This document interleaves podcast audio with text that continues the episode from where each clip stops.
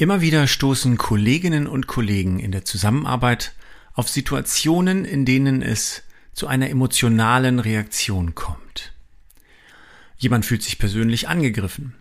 Oder sie haben das Gefühl, es gehe mehr um Befindlichkeiten als um die Sache. Als ersten Reflex fordern die meisten, es solle doch sachlich zugehen oder jemand solle sich nicht so aufregen.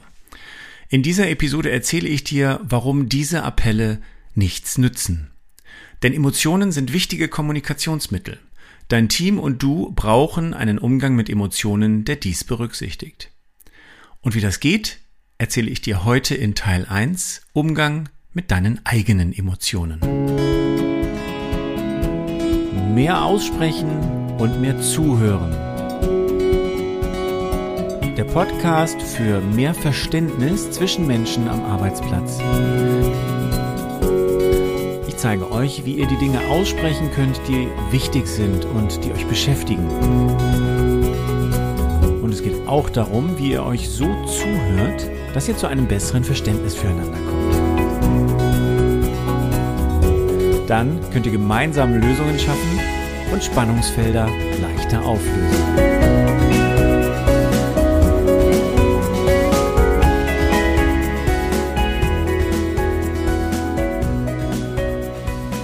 Emotionen gelten bei der Arbeit immer noch sehr häufig als Tabu. Sachlich soll es zugehen. Um Befindlichkeiten darf es sich nicht drehen. Persönlich darf es auch nicht werden. Schließlich sind wir hier bei der Arbeit. Dabei ignorieren wir, dass wir doch als ganze Menschen bei der Arbeit sind. Keiner von uns weiß, wie er zu Hause seinen Emotionsanzug ausziehen und weghängen soll, bevor er sich auf den Weg zur Arbeit macht. Du und deine Kolleginnen sind immer als ganze Person da. Keiner lässt morgens die Gefühle im Schrank und sagt, heute bin ich nur mit meinem sachlichen Ich da. Oder heute habe ich nur mein Strategie-Ich geschickt.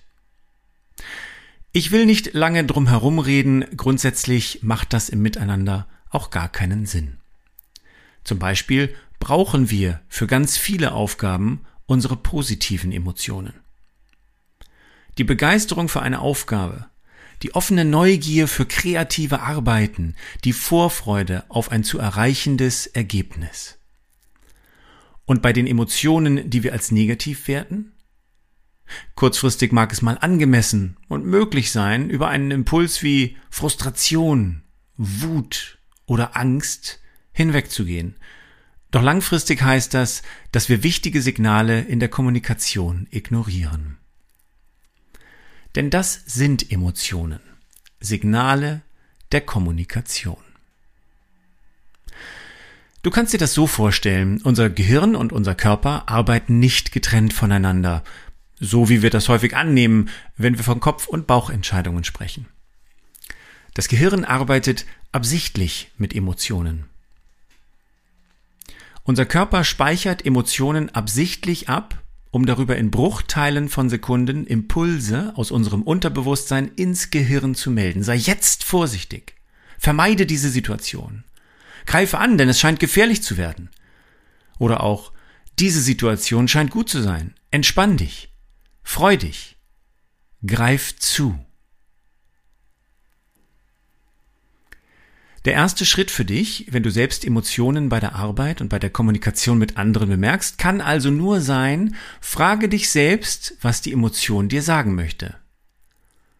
Denn es gibt Emotionen, die gehören genau dorthin. Die Verärgerung, wenn du oder eine Kollegin einen Termin nicht einhalten konntet. Die Freude, wenn ihr einen Projektmeilenstein in Time und in Budget erreicht habt. Der Frust, wenn ein Ergebnis nicht die Qualität hat, die du erwartet hast. Die Euphorie über den neu gewonnenen Kunden oder das neue wegweisende Projekt, an dem du jetzt mitarbeiten kannst. Und auch die Angst vor den Aufgaben mit den hochgesteckten Zielen und vor der Präsentation vor der gesamten Belegschaft. Diese Emotionen gehören dazu und du kannst sie adressieren und einbinden. Es gibt allerdings auch Emotionen, die dort nicht hingehören. Das passiert, wenn wir Emotionen projizieren oder übertragen, die nicht wirklich etwas mit dem Kollegen oder dem Thema zu tun haben. dann erinnert irgendetwas an der Situation uns an Personen oder Situationen, die wir früher erlebt haben. Und dieser Trigger löst dann unbewusst ein altes Muster mit den dazugehörigen Emotionen aus. Oft stammen diese Emotionen, Muster und Trigger aus unserer Kindheit. Überprüfe also bitte, ob dein Ärger oder deine Befürchtungen sich wirklich auf genau diese Situation mit dieser Kollegin bezieht. Oder ob ein altes Muster von dir abläuft. Dafür brauchst du etwas Zeit und Reflexion, um deine Muster und Trigger besser kennenzulernen. Wenn du meinst, dass deine emotionale Reaktion zu der korrekten Situation gehört, ist es sinnvoll, dass du sie in deine Kommunikation integrierst. Wenn du das nicht tust, können diese Risiken entstehen. Erstens, du schluckst deine Emotion herunter. Du unterdrückst deine eigene Körperreaktion und bringst sie nicht zum Ausdruck, du lässt sie nicht raus. Wenn du das immer wieder tust, auch bei starken Emotionen, wird sich das mittelfristig auf deine Gesundheit niederschlagen. Das kann keiner von uns wollen, denn dann verlieren wir sowohl unser Wohlbefinden als auch unsere Leistungsfähigkeit. Zweitens, du sprichst deine Emotionen nicht aus und zugleich ist sie für dein Gegenüber deutlich bemerkbar. Das passiert sehr schnell. Durch Körpersprache, durch Gestik, durch deinen Tonfall oder in der Art deines Blickkontakts. Denn der Körper sendet die Emotion ja als Kommunikation, und da er deine Körpersprache, Stimme und Blicke aus dem Unbewussten heraus steuert, wird er diese Wege zur Kommunikation nutzen. Deine Vorgesetzte, dein Kollege oder deine Mitarbeitenden empfangen diese Kommunikation und deuten sie, wenn du deinen Ärger, deine Befürchtungen oder andere Gefühle nicht aussprichst und erklärst, dann werden deine Gesprächspartnerinnen sie interpretieren. Und dann besteht das Risiko, dass sie sie anders interpretieren, als sie bei dir passieren. Und dass sie sich in der Konsequenz auf eine Art und Weise verhalten, die nicht mit dem übereinstimmen, was du erwartest oder was du jetzt für richtig hältst. Ein ganz klassisches Beispiel ist eine Führungskraft, die aus einem sehr unangenehmen Meeting kommt. Stellen wir uns vor, du bist ein Teamleiter, du hast eine Runde gehabt, in der du deine Argumente nicht platzieren konntest, deine Ziele nicht durchbringen konntest und einstecken musstest und gehst in das nächste Meeting mit anderen Kolleginnen oder mit deinen Mitarbeitenden. Und deine schlechte Stimmung, die ist einfach zu spüren, du deckst allerdings nicht auf, woher sie kommt. Deine Mitarbeitenden denken dann, dass ihre Arbeit, das, was sie dir präsentieren, nicht deinen Erwartungen entspricht. Sie merken, da ist schlechte Laune, sie interpretieren, ah, was muss ich beim nächsten Mal wohl anders machen, was lasse ich vielleicht weg, was spreche ich vielleicht lieber gar nicht an. Und es findet kein echter Austausch darüber statt, was wirklich zu besprechen und zu verändern ist. Ihr sprecht nicht über die Sache, sondern es werden nicht ausgesprochen im Raum, im impliziten, machen deine Mitarbeiter Rückschlüsse und ähm, das ist für dich als Teamleiter natürlich überhaupt nicht, was du erreichen möchtest, denn du hättest viel lieber klar machen können, worauf bezieht sich jetzt dein genervter Zustand oder dein gestresster Zustand genau. Hat es etwas mit dem zu tun, was sie dir präsentiert haben? Was ist es genau? Wie können wir also nun mit unseren eigenen Emotionen umgehen und sie in die Kommunikation am Arbeitsplatz integrieren? Das möchte ich für dich in drei Schritte runterbrechen. Und äh, der Schritt eins ist, die Emotion erst einmal zu bemerken. Oft bemerken wir einen emotionalen Zustand bewusst erst dann, wenn wir schon eine Weile in ihm drin. Du kannst da üben, deine Emotionen bewusster wahrzunehmen. Du kannst zum Beispiel bei der Frage, wie geht es dir? wirklich in dich hineinhören und echt antworten. Oft geben wir ja nur eine Floskel als Antwort darauf zurück.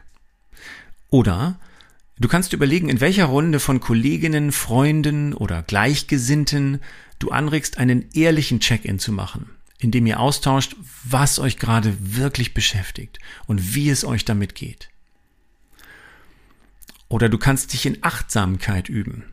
Achtsamkeit hilft uns dabei, Zustände in uns und um uns herum bewusster wahrzunehmen. Zu dem Thema Achtsamkeit kannst du in meine vorherige Podcast-Episode Nummer 6 reinhören oder den Artikel auf meinem Blog lesen. Ich verlinke beides für dich in den Shownotes.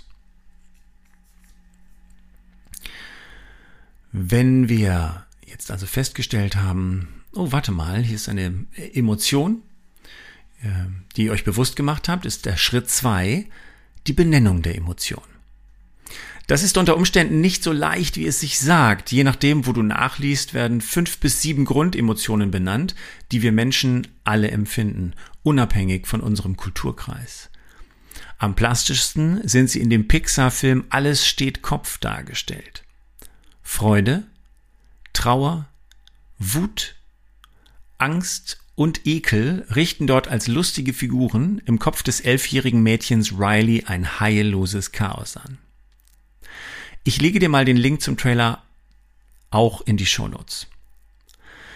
Im echten Leben machen sich diese Grundemotionen durch eine zahl- und facettenreiche Menge an Stimmungen und Gefühlen bemerkbar. Ich lege dir noch einen weiteren Link in die Shownotes, das Mood Meter. Es basiert auf Forschungen des Yale Center for Emotional Intelligence und fächert 64, je nach Version, die du findest im Netz, bis zu 100 differenzierte Gemütszustände auf, die auf den Grundemotionen basieren. Und diese Liste ist noch nicht einmal erschöpfend. In einem Online-Workshop neulich hat ein Teilnehmer auf die Frage, wie es ihm in Hinblick auf den Tag geht, sofort eine Stimmung benannt, die wir nicht auf dem Mutmeter finden konnten. Warum ist es so wichtig, die eigene Emotion richtig zu benennen. Es kann für dich selbst bei der Entschlüsselung der Emotionen und für deine Gesprächspartnerinnen, wenn ihr euch darüber austauscht, einen sehr großen Unterschied machen, ob du in einer Situation frustriert oder gestresst bist, genervt oder besorgt bist. Weil hinter diesen Emotionen, hinter diesen Signalen stecken unterschiedliche Ursachen und unterschiedliche Bedürfnisse. Und wenn ihr diese Ursachen oder Bedürfnisse richtig erkennt, könnt ihr gemeinsam, abhängig davon, ganz unterschiedliche Handlungen oder Entscheidungen ableiten. Nehmen wir ein weiteres Beispiel. Ähm, du nimmst an einem Meeting teil, eine Projektgruppe, ihr besprecht ein Thema, die Kollegen haben einen Vorschlag, ähm, den die meisten gut finden. Die ganze, das ganze Gespräch geht in diese Tendenz, in diese Richtung und du merkst, dich stört noch etwas an dem Vorschlag. Da ist noch etwas, was für dich nicht rund ist. Und das merken die anderen natürlich sofort. Vielleicht bist du auch gerade so der kritischere in der Runde. Dann ähm, stellt sich bei vielen auch schon sehr, der typische Film ein. Ah, jetzt ist der Kollege, die Kollegin äh, ist jetzt wieder genervt. Jetzt hat sie wieder was zu meckern an unserem Vorschlag. Das geht dann alles schon an, solange du die Emotion nicht aussprichst. Wenn du es schaffst ähm, zu erkennen, was ist es denn, was mich stört, kannst du es aussprechen. Selbst wenn du es noch nicht genau weißt, hilft es, das rechtzeitig auszusprechen. Und ähm, ihr habt immer auch die Möglichkeit, das auszusprechen,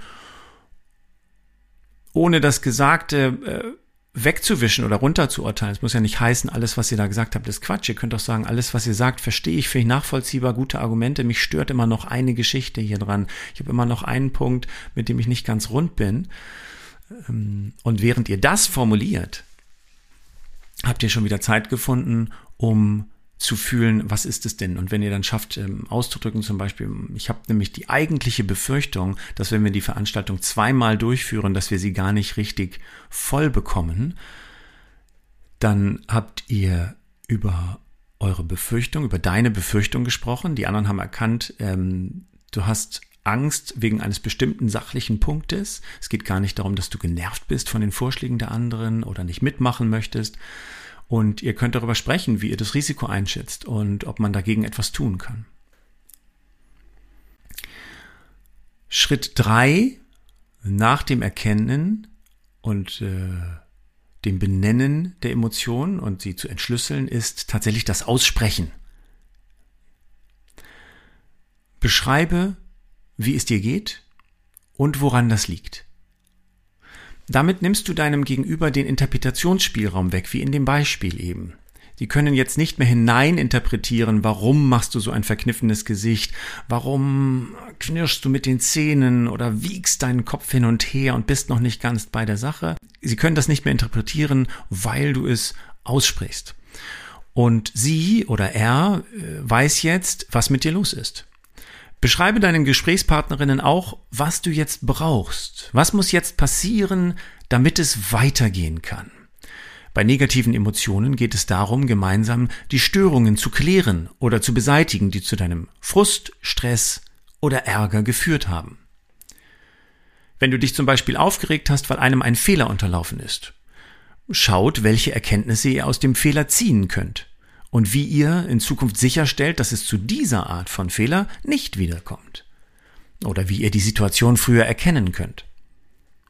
Gerade bei dem Thema von Fehlern ist es wichtig, dass die Emotion einmal ausgesprochen wird und dadurch keine Macht mehr über die Situation hat. Was meine ich mit Macht? Wenn wir uns einmal vorstellen, du bist Führungskraft. Deine Mitarbeitenden merken, dass du bei einem Fehler wütend wirst. Du erklärst deinen Zustand aber nicht und baust den damit zusammenhängenden Druck nicht ab. Dann wird es ein unangenehmes Gespräch. Ihr werdet es nicht schaffen, konstruktiv auf den Fehler und nach vorne zu schauen. Und so wird jeder Mitarbeitende in Zukunft zweimal überlegen, ob er oder sie dir gegenüber offen von einem Fehler berichtet. Auch bei positiven Emotionen gilt das Aussprechen. Wenn du begeistert bist von einem erreichten Arbeitsergebnis, sprich es aus. Wie fühlst du dich jetzt? Was hat dazu geführt, dass es so gut geworden ist und dass ihr euch jetzt so gut fühlt? Was könnt ihr besprechen, um wieder solche Ergebnisse und Zustände zu erreichen? Dann nutzt ihr die Emotion, um eure Arbeit in Zukunft weiter zu verbessern. Im Grunde genommen sind es drei einfache und klare Schritte. Bemerke die Emotion, benenne die Emotion und sprich sie aus. Du wirst am Anfang feststellen, dass es nicht leicht und nicht selbstverständlich ist, bewusst auf den Verlauf deiner eigenen Gefühle zu schauen und zu erkennen, was ist da und was bedeutet es. Es wird sich vielleicht auch in der Gruppe komisch anfühlen, wenn ihr Stimmungen und Emotionen bislang nicht transparent zur Sprache gebracht habt. Da guckt vielleicht auch mal einer schief, wenn du erzählst, was gerade in dir los ist. Unterm Strich bleibt stehen, unterdrückte Emotionen arbeiten im Untergrund gegen euch, als Einzelnen oder als Gruppe. Erkannte und ausgesprochene Emotionen schaffen ein großes Plus an Klarheit und an gemeinsamem Vorwärtsgehen. In der nächsten Episode nehmen wir uns den zweiten Teil zum Thema Emotionen vor. Wie kannst du gut mit den Emotionen deines Gegenübers umgehen und auf sie eingehen?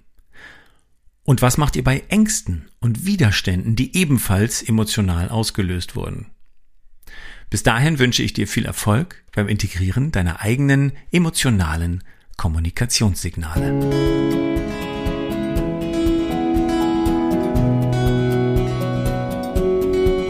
Das war mehr Aussprechen und mehr Zuhören.